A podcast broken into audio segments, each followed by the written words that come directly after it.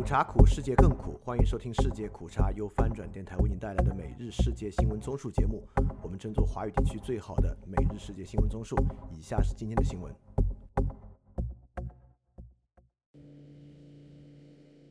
以下是今天一月二十一日的新闻。首先是巴以战争，伊朗誓言报复以色列空袭。伊朗总统莱西说。以色列空袭叙利亚首都，造成五名伊朗革命卫队成员丧生。伊朗对此不会置之不理。以色列星期六对叙利亚大马士革发动空袭，造成至少十人死亡，其中五人是伊朗革命卫队成员。伊朗随后表明保留回应的权利。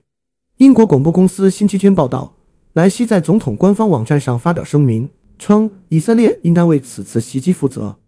莱西对高级烈士的家属致以哀悼。并发誓要为他们的死报仇。他称，这起袭击是对伊朗五名最杰出顾问的懦夫式暗杀，是恐怖主义和犯罪，显示了以色列面对抵抗阵线战斗人员的绝望和软弱。我们不会坐视不理。下一条新闻：以色列空袭叙利亚，致伊朗军人死亡。伊朗媒体称，以色列星期六向叙利亚首都大马士革发动空袭，造成伊朗革命卫队叙利亚情报主管。和另外三名卫队成员丧命。法新社报道，叙利亚人权观察组织则称，以色列在叙利亚首都梅泽赫社区的袭击造成六人死亡。这个总部设在英国的组织说，以色列导弹袭击了一栋四层楼高的建筑，并摧毁了当时与亲伊朗的领导人正在开会的整栋建筑。下一条新闻：拜登与内塔尼亚胡讨论巴勒斯坦独立。美国总统拜登星期五说。他和以色列总理内塔尼亚胡通了电话，讨论让巴勒斯坦人独立建国的可能解决方案。拜登特别提到，不是所有的国家都拥有自己的军队。综合彭博社和路透社报道，这是美以领导人将近一个月来首次通电话。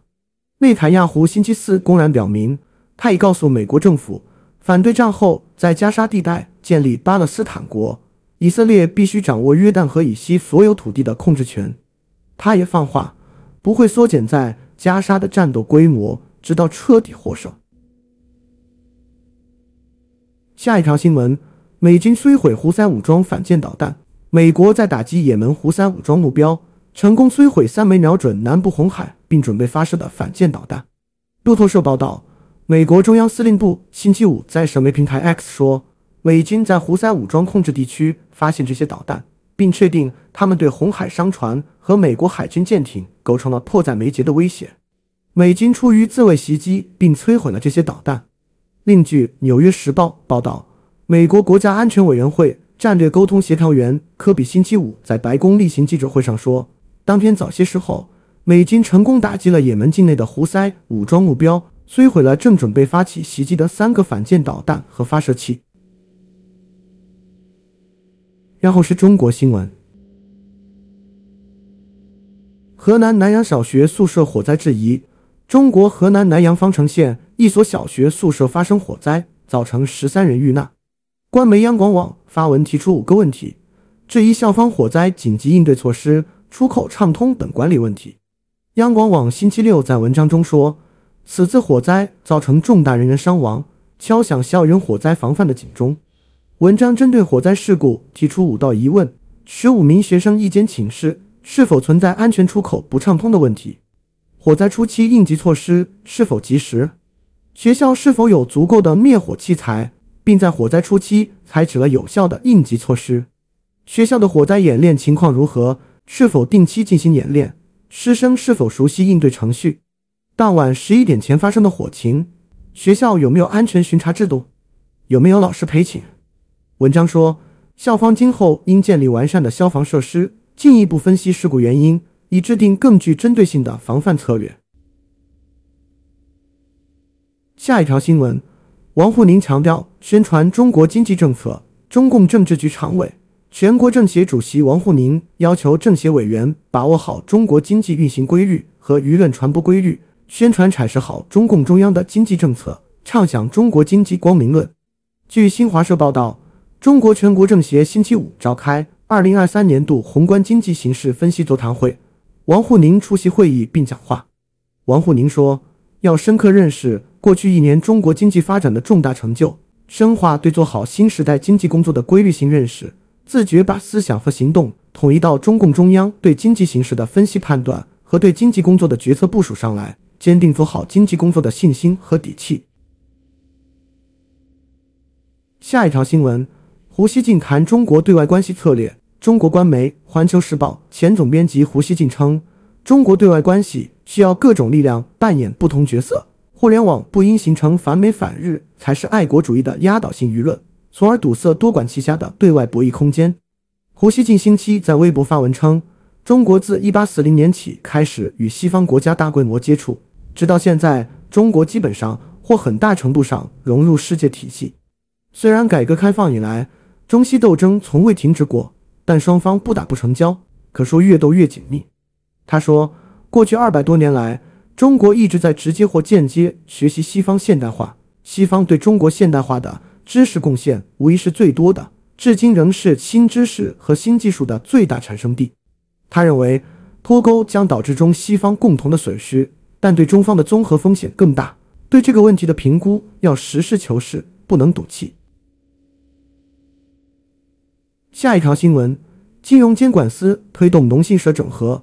中国国家金融监管总局农村银行监管司发文称，将推动同一地级市城区农信社整合，优化金融资源配置，并稳慎推动村镇银行结构性重组。据中国国家金融监督管理总局网站消息，金监总局农村银行监管司星期五发布题为《深入学习贯彻中央金融工作会议精神，推动农村中小银行高质量发展》的专栏文章。文章在统筹推进农村中小银行改革化险部分谈到因地制宜优化机构布局时，作出上述表述。下一条新闻：江苏常州粉尘爆炸致八死八伤。江苏省常州市武进区一家企业生产车间发生粉尘爆炸，已导致八人死亡、八人受伤。据新华社和央视新闻报道，星期六三时三十八分。位于武进区南霞树街道的常州深融金属科技有限公司生产车间发生爆炸，中国应急管理部要求全力搜救失联人员，妥善做好善后处置和事故调查等工作，并派出工作组赴常州指导，当地消防救援队伍调派力量赶赴现场救援。下一条新闻：中巴加强联合国和 G20 战略协作，中国与巴西举行外长及全面战略对话。双方同意在联合国、二十国集团等框架内加强战略协作，增强发展中国家的发言权和代表性。据中国外交部官网消息，中共政治局委员、中国外长王毅星期五在巴西利亚同巴西外长维埃拉共同主持中巴第四次外长及全面战略对话。王毅说：“中巴启动全面战略对话十年来，互信更牢固，沟通更深入，各领域合作展现更广阔前景。”双方在涉及彼此核心利益和重大关切问题上相互理解支持，为中巴关系健康稳定发展提供坚实保障。下一条新闻：重启中美农业联委会会议。中国农业农村部部长唐仁健在华盛顿与美国农业部部长威尔萨克当地时间一月十八日上午共同主持召开中美农业联委会第七次会议，重启这一中断九年的中美农业合作机制。根据中国农业农村部网站发布的新闻稿，双方重申联委会是两国农业部门定期交流的重要渠道，承诺要倍加珍惜、精心呵护、稳定运行这一机制。双方围绕气候智慧型农业、粮食安全、民间交流、贸易便利化等坦诚深入交换意见。唐仁健表示，在中美建交四十五周年之际。两国农业部门落实中国国家主席习近平与美国总统拜登旧金山共识，在华盛顿重启中断九年的联委会会议，这是中美农业关系史上具有里程碑意义的大事。然后是亚太印太新闻，普拉博沃民调领先印尼总统选举，最新民调显示，印度尼西亚总统候选人普拉博沃扩大了他与对手的领先优势。路透社报道，印尼民调机构政治指标和印尼民意调查研究所星期六部的民调结果分别显示，普拉博沃获得百分之四十八点六和百分之四十七的支持率，扩大了与对手的领先优势。根据政治指标发布的最新民调结果显示，普拉博沃和搭档吉布兰获得百分之四十八点六支持率，高于前两次民调约百分之四十五点八的支持率。这项民调于一月十日至十六日进行。下一条新闻：越南恐怖袭击案审判结束。越南多乐省去年发生警察总部遭枪击事件，造成九人死亡，近百名涉案者在恐怖主义罪名下被判入狱。去年六月，越南发生一起罕见的暴力骚乱事件，袭击者骑着电单车袭击位于多乐省的警局和政治办公室。越南快讯报道，越南法院星期五结束为期五天的审讯，判处十名被告终身监禁，另有九十名被告被判处九个月到二十年不等的刑期。下一条新闻，侯友谊回应罢免联署活动。新北市长侯友谊在台湾总统选举败选后，脸书罢免侯友谊社团累计人数达八点四万人。该社团星期六下午在板桥举办联署活动。侯友谊对此回应，他本人对新北市市政和地方工作非常了解，将加倍奉还做好市政。综合台湾联合报、东森新闻云和中时新闻网报道。侯友谊星期六上午到北大特区视察桃子角学校三期工程施工进度受访时，作出上述回应。侯友谊强调，他在新北市已经十四年了，对新北市的大小事都非常了解，对市政工作也非常娴熟。他这段时间会加倍奉还，全力冲刺，要更快速地完成很多大小建设和关心弱势等议题。下一条新闻。民众党继承国民党内斗工具，台湾立法院龙头之争持续发酵。针对国民党递出的橄榄枝，民众党主席柯文哲回应时强调，民众党不会成为国民党内斗的工具，并呼吁各党派进一步凝聚共识，推动立法院改革。台湾立法院即将于二月一日举行正副院长投票，国民党不分区立委当选人韩国瑜一方面喊出要与国民党前党主席江启臣搭档。一方面也向民众党递出橄榄枝，表示如果民众党愿意合作，江启臣愿让出副院长位置，甚至一度传出韩国瑜将与民众党立委当选人黄国昌组成韩昌配。然后是科技新闻，美有损月球着陆器任务失败，美国航天局星期五说。美国航天机器人技术公司开发的有损月球着陆器登月失败后，已按计划返回地球，在地球大气层烧毁，标志其任务终结。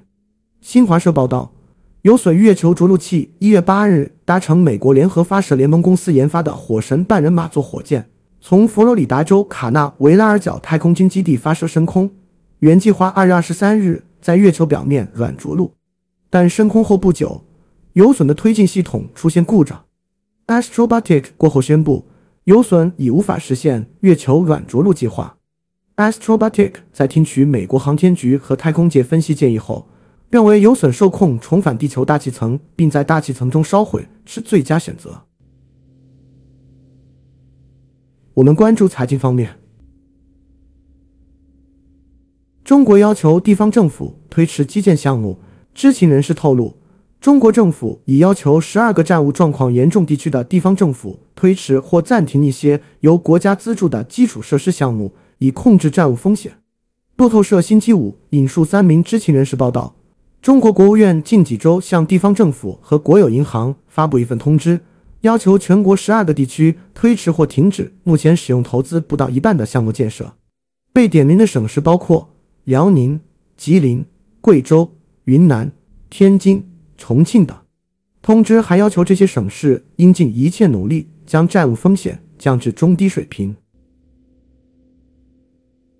下一条新闻：网易否认大规模裁员传闻。针对网易进行大规模裁员传闻，公司内部人士星期五回应说，消息不实，系公司正常业务调整和人员流动，公司层面仍在持续招聘优质人才。综合澎湃新闻和财联社报道，近日有传闻称。网易进行多个业务的裁员，主要是网易传媒游戏部门也有所涉及。网易传媒一月开启大规模裁员，涉及网易新闻、网易文创、网易公开课等多条产品线，内容、市场、销售、产品等岗位均在内，裁员比例在百分之十至百分之五十之间。下一条新闻：工行纽约分支机构因泄密被罚款。中国工商银行及其纽约分支机构因未经授权使用和披露机密监管信息，被美联储和纽约金融服务管理局罚款三千二百四十万美元。综合彭博社和路透社报道，美联储星期五在一份声明中说，机密监管信息包括银行检查报告和银行监管机构的其他机密通信，未经相关银行监管机构事先批准披露机密监管信息是违法的。声明说，工行缺乏正式的政策程序。培训或其他内部控制，以指导员工正确处理机密监管信息，或防止未经授权的传播和使用此类数据。下一条新闻：王健林继续出售万达广场。中国前首富、万达集团创始人王健林去年底度过对赌危机后，对旗下万达广场的出售还未结束。据不完全统计，从去年至今，王健林已经转让了十座万达广场。相关词条星期六冲上微博热搜。根据天眼查 APP 最新消息，厦门店前万达广场商业管理有限公司一月十九日发生工商变更，原全资股东珠海万达商业管理集团股份有限公司退出，新增厦门金生阳置业有限公司为股东，法定代表人由高倩变更为金毅。厦门店前万达广场商业管理有限公司负责管理运营的是厦门湖里万达广场。项目于二零一一年九月二日开业，是万达集团的第三代城市综合体。下一条新闻：世界经济论坛年会呼吁合作。为期五天的世界经济论坛二零二四年年会星期五在瑞士达沃斯落下帷幕。众多与会人士呼吁重建信任，携手应对全球不确定性的挑战。新华社报道，世界经济论坛总裁布伦德在闭幕式上致辞说。全球面临严峻且复杂的挑战，气候变化、经济韧性不足、安全局势恶化等问题跨越地域界限，影响所有人。这些问题无法单独解决，合作应对挑战的基础是信任。布伦德指，本次年会在气候变化、性别平等、人工智能发展、能源转型等方面取得了进展。在碎片化和两极分化日益加剧的背景下，本次年会为促进对话、合作。可以行动为导向的伙伴关系做出了贡献。然后是俄乌战争。朝鲜外务相助理办公室称，俄罗斯总统普京表示愿尽早访问朝鲜。下一条新闻：俄罗斯拟制法没收传播假信息者财产。俄罗斯一名资深议员说，俄罗斯立法者已经拟定一项法案。允许政府没收蓄意散布俄国武装部队假信息者的金钱和物业。路透社报道，俄罗斯国家杜马议长沃洛金星期六说，这项措施也适用于那些以其他形式背叛国家的罪成者，其中包括诋毁武装部队、呼吁制裁俄罗斯或煽动极端主义活动。沃洛金在 Telegram 上写道：“每个试图破坏俄罗斯、背叛俄罗斯的人都必须受到应有的惩罚，并以自己的财产为代价。”赔偿给国家造成的损失。翻评：俄罗斯真的已经穷疯了。下一条新闻：中国成俄罗斯最大原油买家。中国海关总署星期六公布的最新数据显示，俄罗斯尽管面对美国及其西方盟友的严厉制裁，仍然在2023年超越沙特阿拉伯，成为中国第一大原油供应国。中国政府去年一年不仅继续拒绝参与西方国家对俄罗斯的制裁。而且趁机为其炼油厂大肆采购俄罗斯受到制裁后的打折石油。中国与俄罗斯的整体双边贸易去年也出现大幅增长，从2022年的一千九百亿美元暴增到去年的两千四百亿美元，增幅高达百分之二十六。这对于一个经济规模不到两万亿美元的经济体来说是非常罕见的。下一条新闻：难以置信的严峻。拜登助手向议员们提供了关于乌克兰没有更多援助的严峻评估。美国总统乔·拜登的高级助手周三在一次私人会议上直言不讳地告诉议员们，如果国会未能在未来几天授权乌克兰额外的军事援助，俄罗斯可能在几周内赢得战争，最多几个月。这是根据两名了解会议情况的人士透露的。国家安全顾问杰克·沙利文和国家情报总监艾弗里尔·海恩斯告诉议员，乌克兰将在未来几周内。耗尽某些防空和炮兵能力。根据了解会议情况的人士透露，一位白宫官员描述这一严峻评估为难以置信的严峻，就在乌克兰援助的前景前所未有的不确定之时发表。这也正值白宫官员日益担忧拜登未能兑现其承诺，即美国将不遗余力地支持基辅。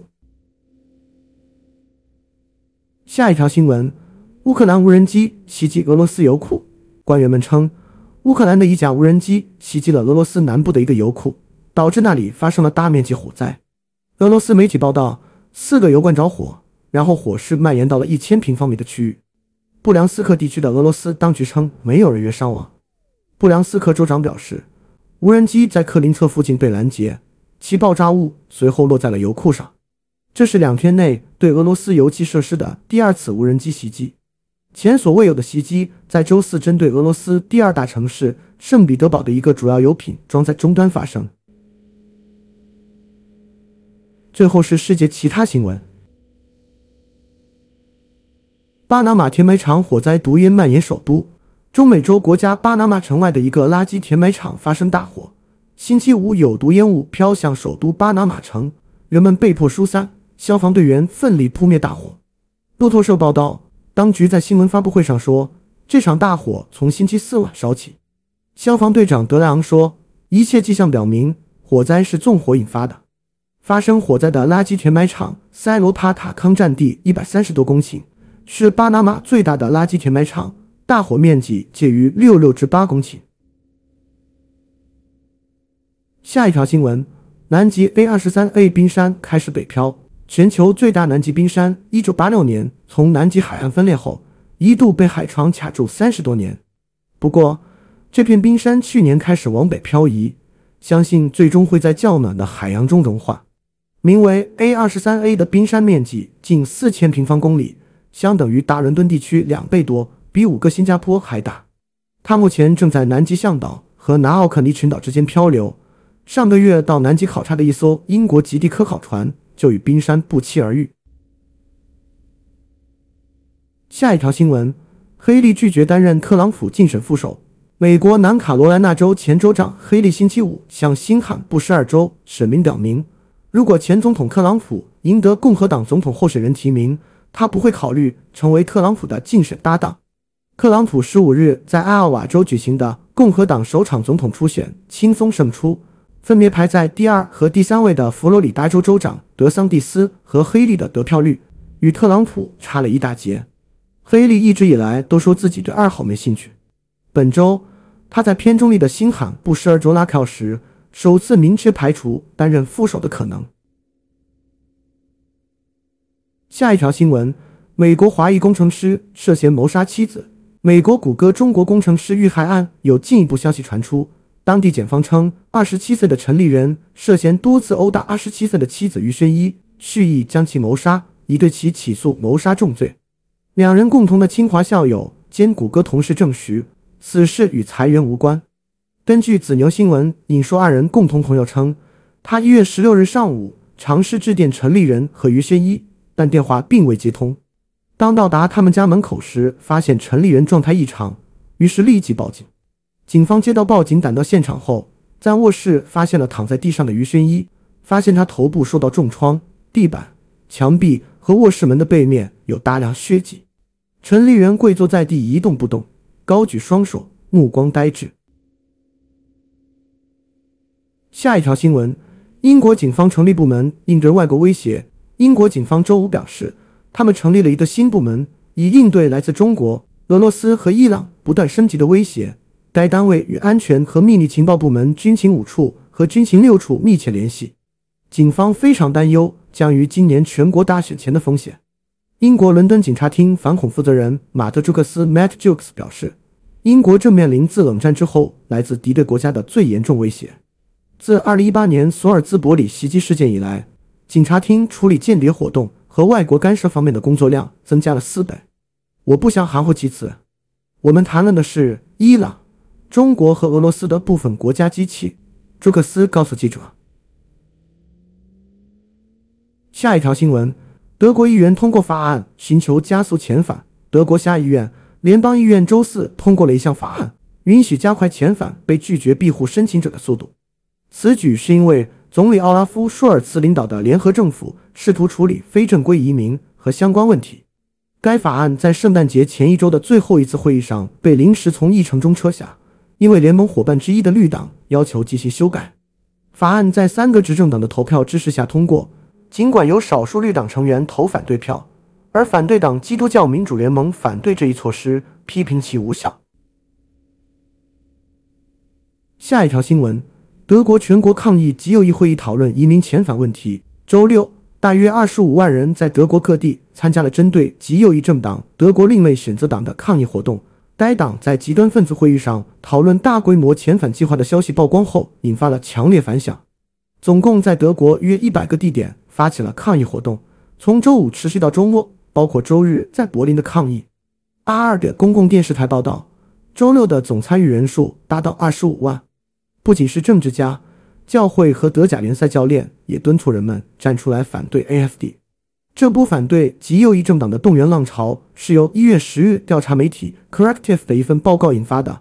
该报告揭露了 AFD 成员在与极端分子的会议上讨论了驱逐移民和未同化公民的问题。好，以上就是今天所有的新闻节目了，非常感谢你的收听，也欢迎在 p a 创赞助范展电台赞助链接在 Show Note 中可以看到。那么苦茶苦，世界更苦，明天我们不见不散。